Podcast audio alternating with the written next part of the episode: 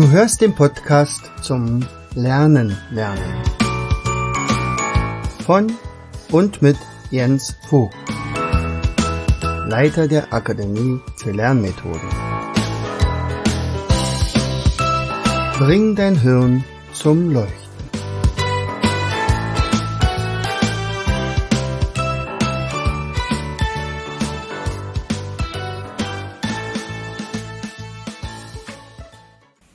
Herzlich willkommen zu einer weiteren Episode unseres Podcastes Bring dein Hirn zum Leuchten. Hier ist wieder dein Jens. Schön, dass du eingeschaltet hast. Ich hatte beim letzten, bei der letzten Episode dich darüber informiert, dass wir ein vollkommen neues Produkt auf den Markt geworfen haben. Im Prinzip eine Kombination zwischen Online-Kurs und Ordnungssystem für den Kopf, also das neuronale Ablagesystem für Kinder und Jugendliche, also NAS for Kids haben wir es getauft. So, und ähm, ich hatte dir ja beim letzten Mal auch schon erläutert, was alles dieses System kann. Es ist also tatsächlich ein komplettes Wissen, also das komplette Schulwissen dauerhaft abgespeichert werden kann, das, was es bisher noch nie gab. Und ich habe auch letzte Mal schon ein bisschen darüber gesprochen, ähm, was so, naja, sagen wir mal, hinter den verschlossenen Türen ähm, in vielen, vielen Familien abgelaufen ist. So, und ich glaube, wenn wir jetzt ein, ein den, den bereiten wir jetzt im Moment gerade vor, den Learn-to-Learn-Kongress im äh, September, da, wenn ich da mal einen kleinen Aufruf starten würde und sage, liebe Eltern, rede ich brauche mal ein paar Interviewpartner, unterhaltet euch doch mal mit mir zusammen, wie euer Homeschooling gelaufen ist. Und äh, da würde ich wahrscheinlich ziemlich lange äh, suchen müssen, wenn wir da ein paar positive Beispiele finden.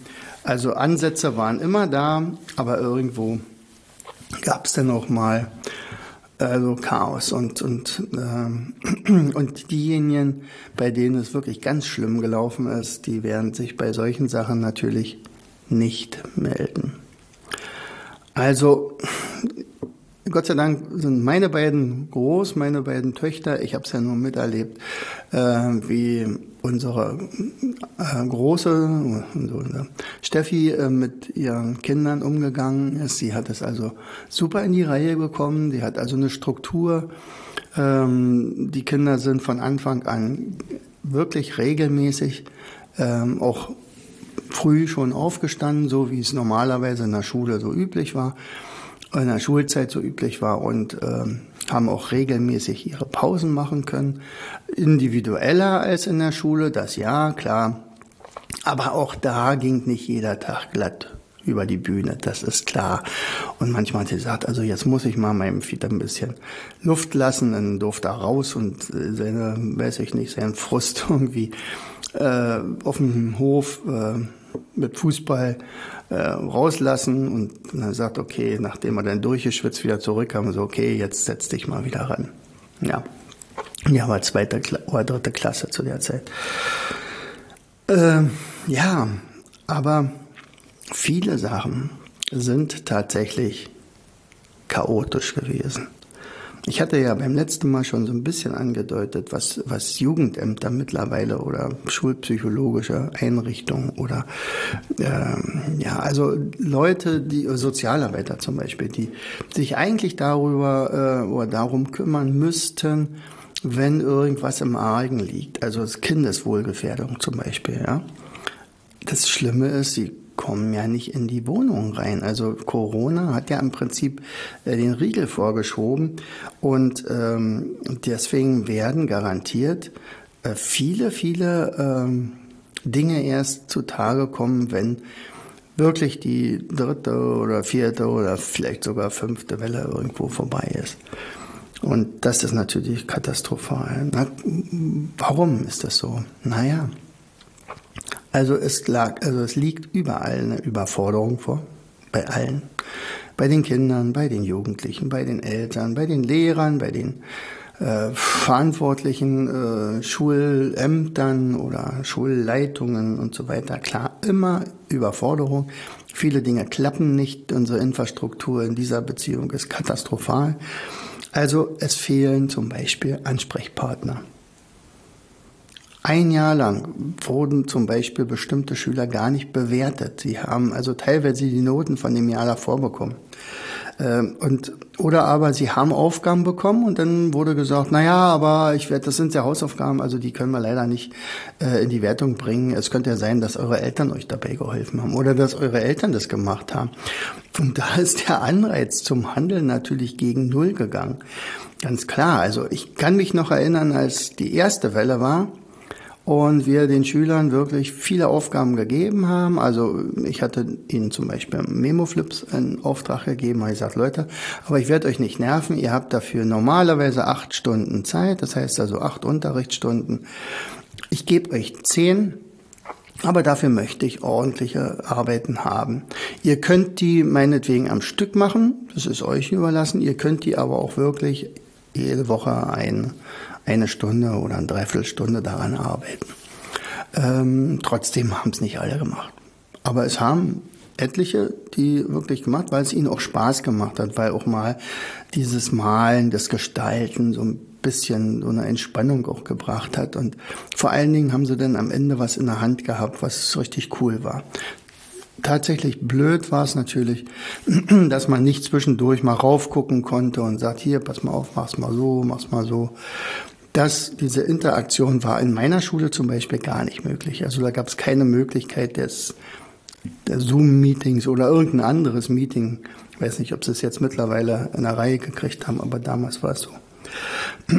so, und ähm, andere haben wiederum viel zu viele Aufgaben bekommen, äh, die eigentlich gar nicht zu schaffen waren. Es gab also auch ganz fleißige, die haben also die Arbeitsblätter abgearbeitet und dann hat die Lehrerin gesagt, okay, also äh, ja klar, jetzt kann ich dir natürlich noch mehr geben.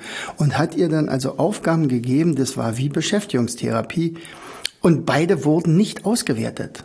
Das ist doch irre.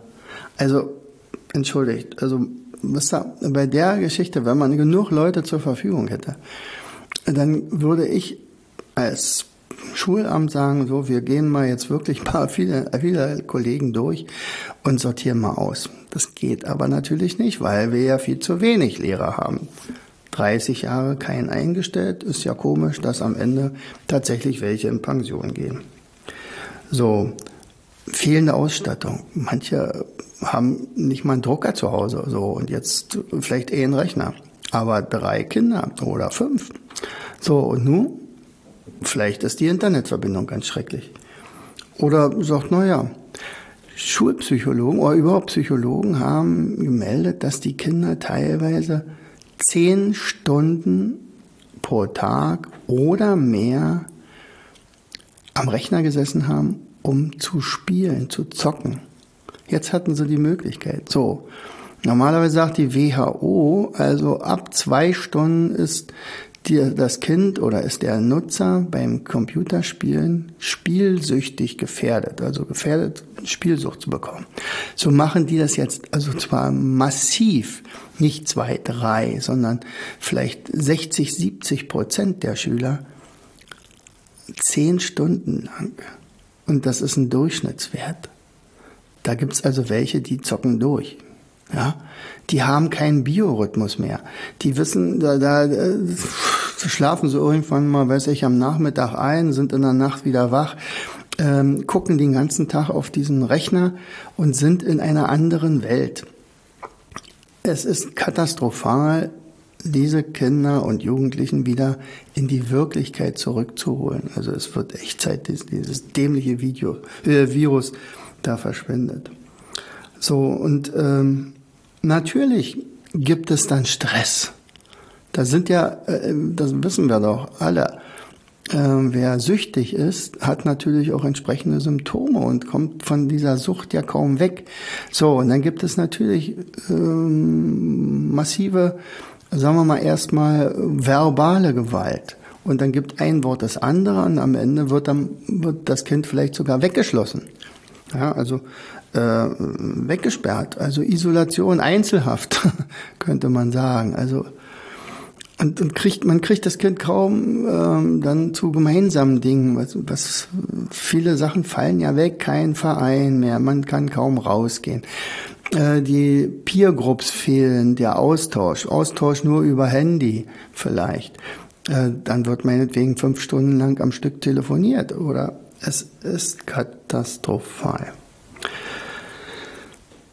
Manche Eltern, die sagen, Mensch, ja, aber immerhin gibt's ja Bildungsfernsehen.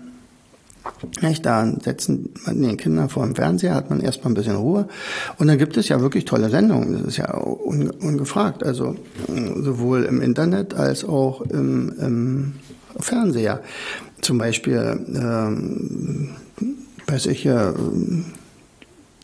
Tiersendung oder Alpha oder ähm, Aha, das Wissen macht A, so das Wissen macht A. Oder fragt doch die Maus oder die meinetwegen sogar die Sesamstraße äh, für die Kleinen. Ähm, natürlich gibt es das, aber es ist ein passives Lernen, es ist kein aktives Lernen, keine Interaktion. Man guckt sich das an, wie Wasser plätschert. Man lässt aber Wasser nicht plätschern. Äh, man guckt sich an, wie bestimmte Dinge funktionieren, aber man sieht sie nicht wirklich, sondern man sieht sie nur zweidimensional. Und vor allen Dingen fehlt natürlich die wichtigste Person, äh, sagen wir mal wirklich tatsächlich der Lehrer, die Interaktion mit dem Lehrer, egal wie er ist.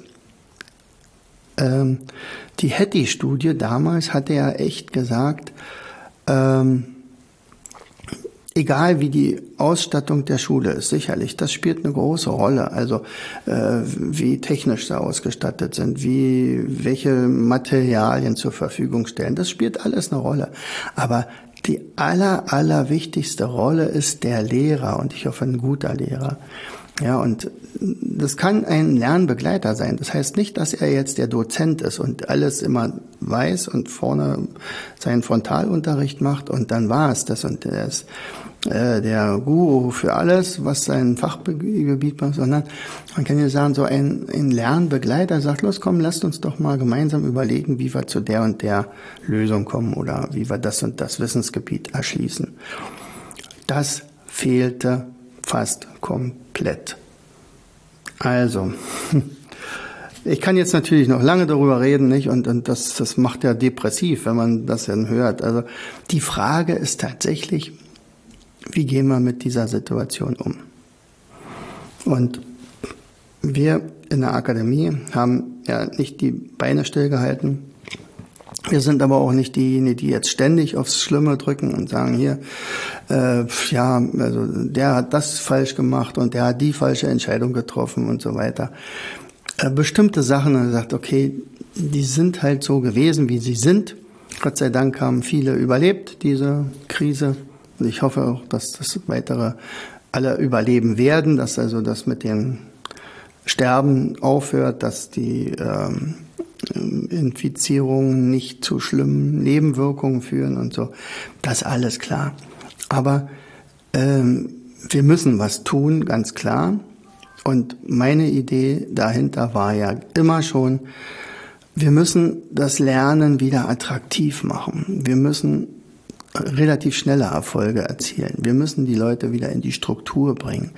Die Schüler langsam wieder daran gewöhnen, dass Lernen einfach mit zum normalen Alltag gehört. Und wenn es uns gelingt, das Lernen attraktiv zu gestalten, wo es spielerisch ist, wo wir gehirngerecht vorgehen, wo wir mit Methoden arbeiten, die Aha-Effekte erzielen, wo wir den Ball im Tor-Effekt erzielen, weil sie Kinder also demzufolge selbst kontrollieren können, wo sie eine intrinsische Motivation haben, das heißt also von sich aus eigentlich lernen wollen, wo sie merken, das ist richtig toll, das macht ja Spaß, das ist ja spannend, ich möchte gerne wieder mehr lesen oder was auch immer, welche Kompetenzen ich alles noch brauche und sagen, Mann, jetzt kann ich das schon, jetzt kann ich das schon.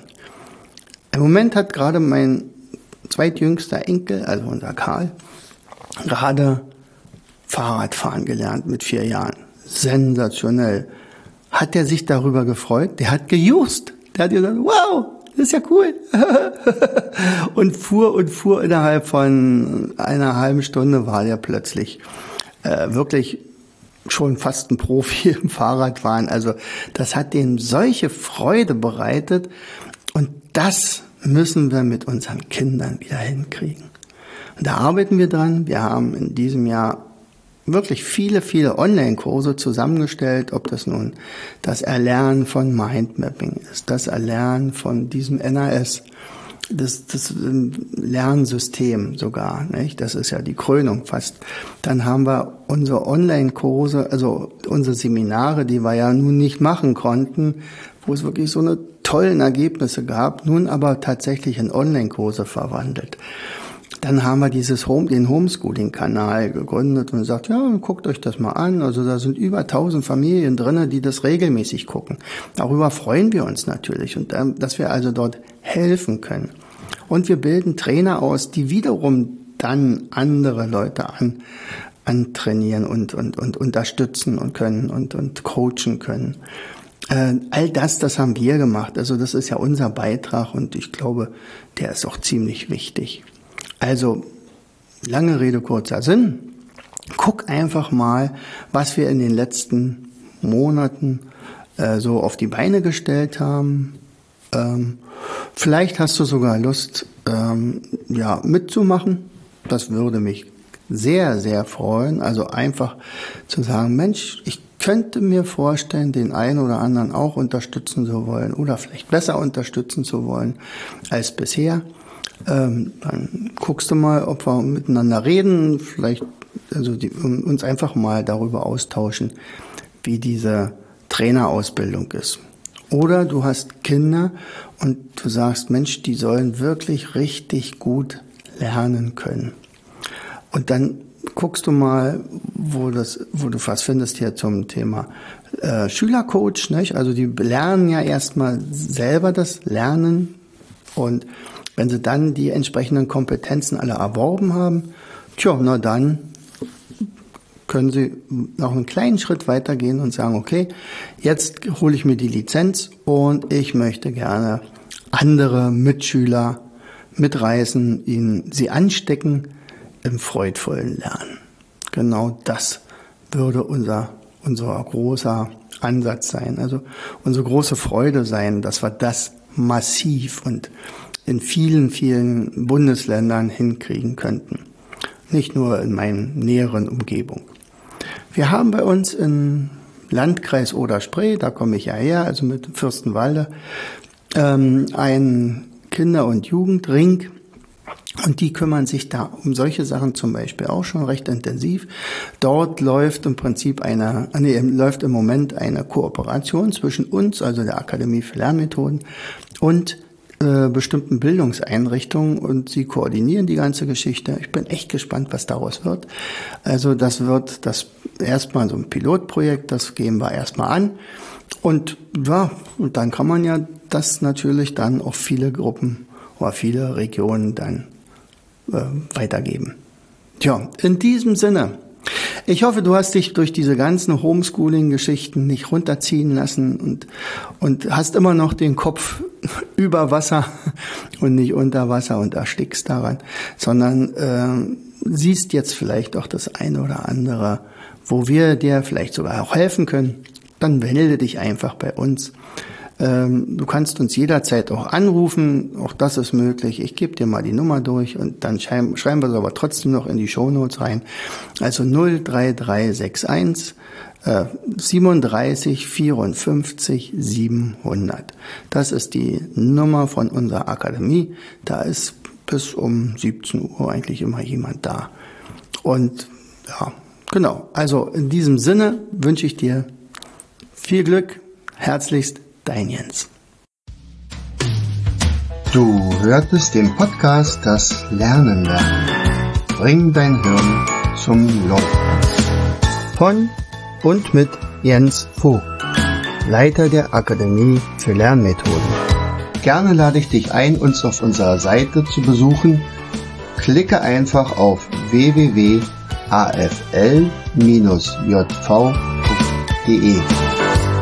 Hier findest du weitere wertvolle Hinweise die dein Lernen leichter. In unserem Shop www.mindmaps-shop.de wirst du viele praxiserprobte Produkte rund ums Lernen finden. Bis zum nächsten Mal. Dein Jens.